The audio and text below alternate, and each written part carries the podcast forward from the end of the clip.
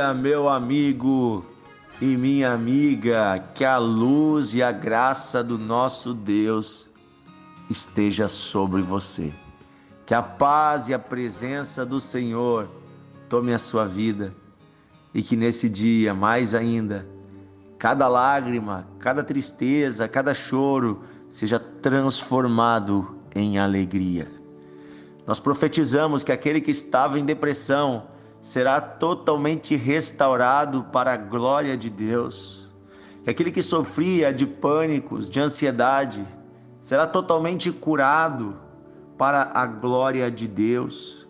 Nós declaramos em nome de Jesus que aquele que não via mais esperança, que tinha até pensamentos suicidas, encontrará paz e alegria para a glória de Deus. Nós declaramos a alegria do Senhor, a presença do Senhor invadindo você e o seu coração através do Espírito Santo.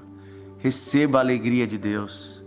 É sobre isso que estamos falando nesses últimos dias. Hoje é a terceira parte de uma mensagem que nós chamamos Transformando Tristeza em Alegria.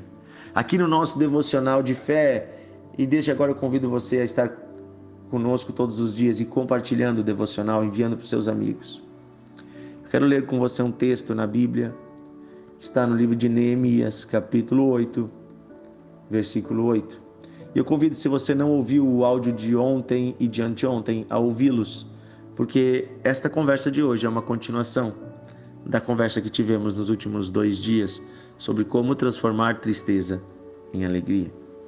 E aqui em Neemias 8 nós vemos um momento, depois de muito tempo, que o povo de Israel, sob a liderança de Neemias, também do sacerdote Esdras, esteve trabalhando e reconstruindo as muralhas da cidade, as portas da cidade, o templo de Jerusalém. E você lembra que Neemias, quando recebeu a notícia, ele sentou e chorou. A tristeza havia tomado conta dele, mas ele transformou a tristeza em oração. Transformou a tristeza em uma força e ele disse: Eu não vou ficar apenas chorando, eu vou orar a Deus. E da oração, ele saiu com um plano de ação.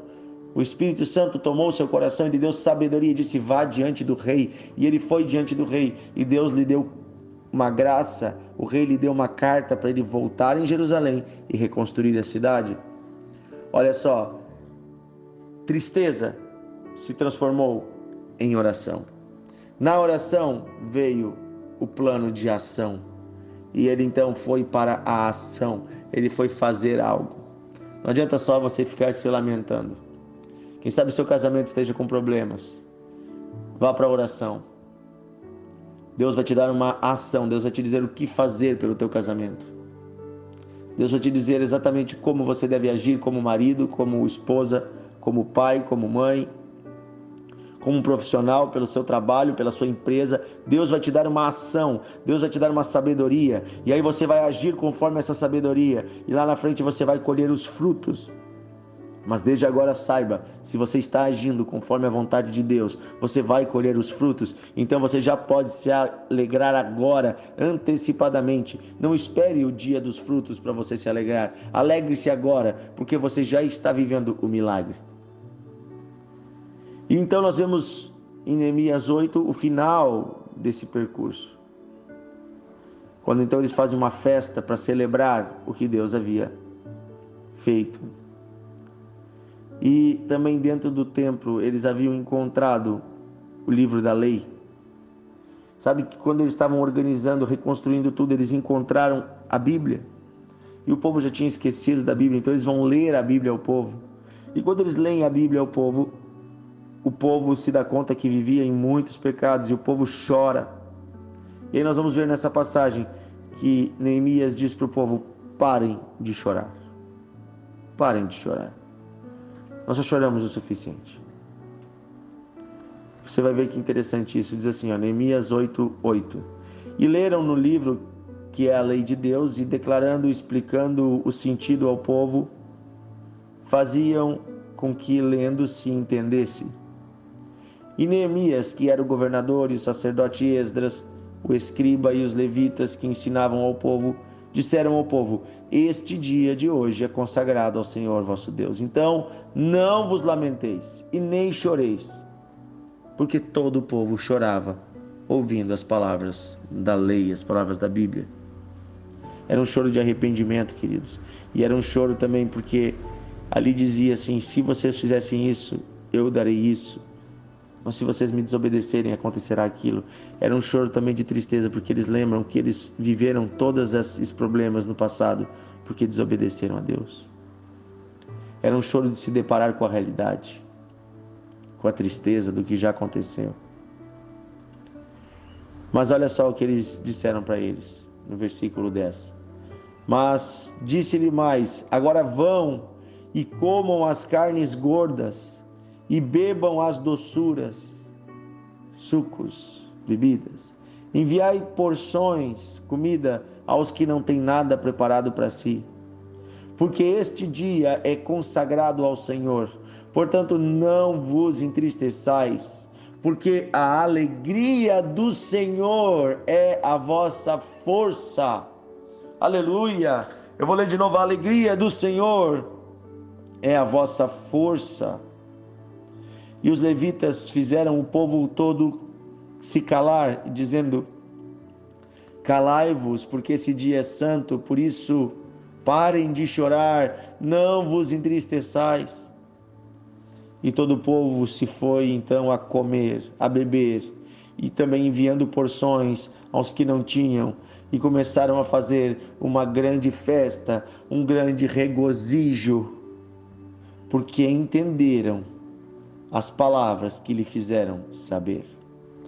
Aleluia. Queridos, olha só, diante da lei, diante da palavra de Deus, podemos até mesmo na hora do arrependimento chorar, podemos até mesmo uh, nos entristecer no sentido de ver as nossas fragilidades, mas também quando nós olhamos para a palavra, nós vemos as promessas de um Deus que promete nos perdoar, as promessas de um Deus que diz que nos ama e que, inclusive, se nós nos arrependemos, é porque Ele está agindo em nosso coração, é porque Ele está conosco. Então, diante desta palavra, da palavra de Deus, não é motivo de tristeza, é motivo de alegria.